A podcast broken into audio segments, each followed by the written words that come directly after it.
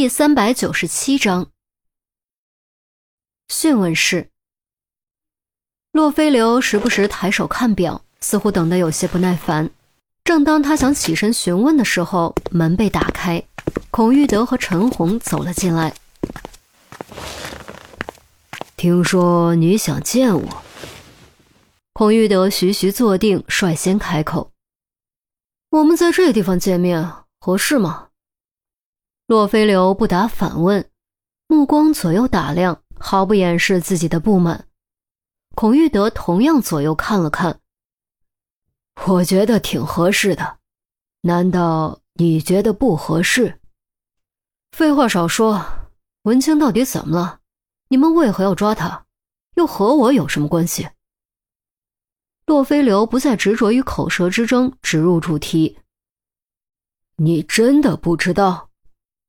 孔玉德盯着洛飞流，有话直说，我没时间和你们兜圈子。洛飞流脸色骤冷，孔玉德点点头，可以，那就不兜圈子。我问你。你和霍文清到底是什么关系？我和文清什么关系？和你们有什么关系？洛飞流并没有正面回答。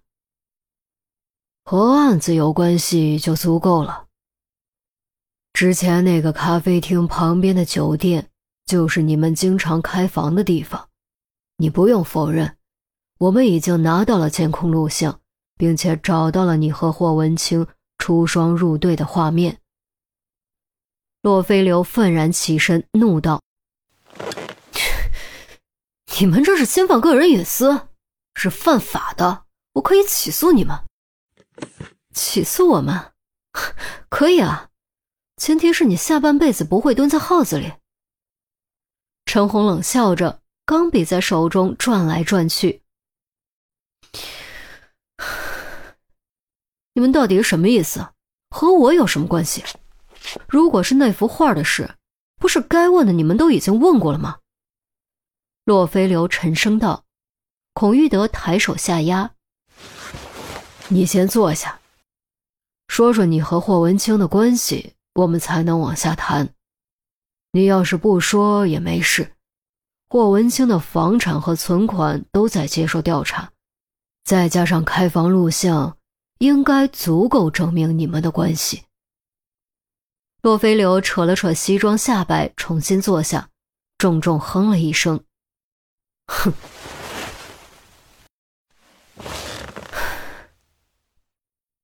我和文清是情人关系，成年人你情我愿，难道这也犯法不成？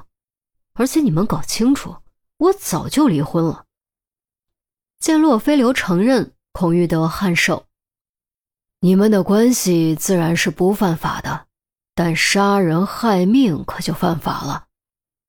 根据我们的调查，是霍文清和某人合谋，通过威逼利诱，迫使杜瑶瑶毒杀郑怀清，盗取名画寄给董建华，而董建华其实并不知情，只是挡箭牌而已。霍文清作为董建华的秘书。拿到快递之后，拆开验货，发现是赝品之后，顺势交给董建华，以混淆警方的视线。你们到底在说什么？文清他怎么可能做出这种事？这不可能，绝对不可能！一定是你们弄错了。洛飞流再次腾地站了起来，震惊之色无以复加。陈红和孔玉德交换了一下眼神，都感觉有点不对劲。洛飞流这表现也太真实了点吧？不会弄错，霍文清已经都承认了，并且交代了全部细节。不过据他交代，他只是帮凶而已，就负责接画验画，杀人的勾当都是主谋一手为之。孔玉德语气肯定。决定按计划炸一炸洛飞流。陈红接口道：“洛飞流，你也不是笨人，仔细想一想就能明白，如果我们没有证据，会突然抓捕霍文清吗？”之前我们的主要视线可是一直集中在你和董建华身上。洛飞流自然明白这个道理，心中突然咯噔一下，指着自己不敢置信地说：“你的意思是，他说我是主谋？现在明白了吧？我们利用他的手机把你约出来，就是怕你跑掉而已。毕竟像你这种身份的人，想跑还真的挺麻烦。至于为什么不直接抓你，一是考虑到影响，不想把事情闹大。”二是几项关键证据还在取证过程中，你还是有那么一丢丢被诬陷的可能。陈红也开始顺势胡扯：“我当然是被诬陷的，我根本什么都不知道。”洛飞流立刻强调：“那为什么霍文清会把你供出来呢？而且咱们来一起理一理。首先，你参加了西之妖精的竞拍，和郑怀清争到最后才放弃。”怀恨在心很正常。其次，你很有钱，有钱能使鬼推磨，你有足够的能力做出这些事。最后，你和霍文清恰好是情人关系，你利用霍文清帮你作案，顺便嫁祸董建华，合情合理。综合以上三条，你还认为自己是被诬陷的吗？顿了顿，陈红往后一靠，摊开双手。反正我是相信霍文清的，牢狱之灾近在眼前，他为了让自己从轻处罚，没道理说谎骗人。孔玉德顺势继续对洛飞流发动心理攻势。我也认同霍文清的供词，他交代的一切都完全符合逻辑。接下来等他交代的几条证据被核实，你就得戴上手铐和我们说话了。还有，你这身西服不错，可惜以后你也不用穿了。胡扯，这根本就是胡扯，胡扯！在陈红和孔玉德的轮番轰炸下，洛飞流终于开始失去冷静，情绪变得越来越激动。胡扯？好吧，假设他真的是在诬陷你，那他为什么不选择别人？你和他不是情人关系吗？难道因为他了解你，所以想利用和你的亲密关系给自己脱罪？你们的感情不至于这么不牢靠吧？好歹也持续了有三年了吧？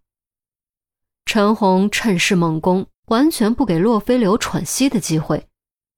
这一记重击彻底将洛飞流心中的感情击碎，他开始破口大骂：“贱人，这个贱人！”枉我对他这么好，他居然敢背叛我！这个忘恩负义的东西！背叛？这么说你承认了？孔玉德坐直身子，放屁！我的意思是，他背叛了我的感情和付出。他在哪儿？我要见他，我要当面质问他。洛飞流居然爆了粗口，和之前衣冠楚楚的样子截然相反。就好像突然间撕开了伪装，释放出了内心的魔鬼。陈红摇了摇头，抱歉啊，不管是心虚还是害怕，反正他现在不能见你。如果你坚持认为是他诬陷你，那么请你拿出证据证明自己的清白。我们执法部门不管别的，只讲证据。证据，证据。洛飞流放慢气息，左右踱步，思考了一会儿，蓦然停下脚步，拔高语调：“有证据，我有证据。什么证据？”孔玉德蹙眉：“拍卖会后，我给郑怀清打了个电话，调侃他花四个亿值不值？没想到他居然说，如果我想要，可以三个亿转让给我。”洛飞流急声道：“转让？三个亿？”陈红和孔玉德相顾愕然，四个亿买来，三个亿转手，郑怀清脑子秀逗了吗？对，没错，他说的就是三个亿。我当时也以为他在开玩笑，谁料他居然是认真的。他说他只是想弄清楚画中的女人到底是谁，弄清楚之后，如果我还想要三个亿，尽管拿去。你们想一想，既然他肯折价一个亿卖给我。比我当时的最后报价还高，我为什么要害他？陈红和孔玉德再次对视，原来郑怀清为的不是西之妖精本身，而是画中女人的真实身份。要知道，范高出生于一八五三年，逝世于一八九零年。无论梵高画的究竟是谁，都应该已经老死了。就算弄清楚身份，又有什么意义呢？买不如卖，卖不如偷，偷不如抢。三个亿也不是小数目。也许你不想花这三个亿，就想拿到那幅画呢？陈红提出质疑。这是你们这些普通人的思维逻辑。三个亿对你们是天文数字，但对我不是。他郑怀清是什么身份的人？他要是死了，得闹出多大动静？警方不查个底儿朝天，会善罢甘休？我明明少花一个亿拿到手，放几年炒作炒作还有的赚，何苦冒那么大的风险去偷去抢？我犯得着吗？洛飞流张开双臂，发泄似的抖了几下。陈红沉默。洛飞流的确说的有些道理，对普通人来说，别说三个亿，三万块都可能以身犯险；但对洛飞流来说，在明明有利可图的情况下，以身犯险的确有些不合逻辑，不符合商人的本性。那你如何证明你说的这些是真实的？孔玉德蹙眉问：“我有录音，和他们这种家伙打交道。”我都有录音的习惯，等等，就在我手机里。洛飞流说着，赶紧掏出手机，找到录音，按下了播放键。你居然会给我打电话？拍卖输了，心里不服吗？哪里哪里，论财力，我哪能和你比？四个亿砸出去，眼都不眨一下。不如我们来谈个交易，怎么样？如果你想要。三个亿给你也不是不可以。你说什么？开什么玩笑？郑怀清和洛飞流的对话声从扬声器中传出。陈红和孔玉德第三次交换眼神，都看到了对方眼中的不解和凝重。原以为范高就是洛飞流无疑，谁料一番虚虚实实的心理攻势之下，居然得到了这样一个意料之外的结果。洛飞流的证据确凿摆在那儿，再加上整个讯问过程中反应非常真实，其嫌疑瞬间又从极高降到了中等。那么问题又来了：如果洛飞流不是梵高，谁才是呢？霍文清不肯供出的那个人到底是谁？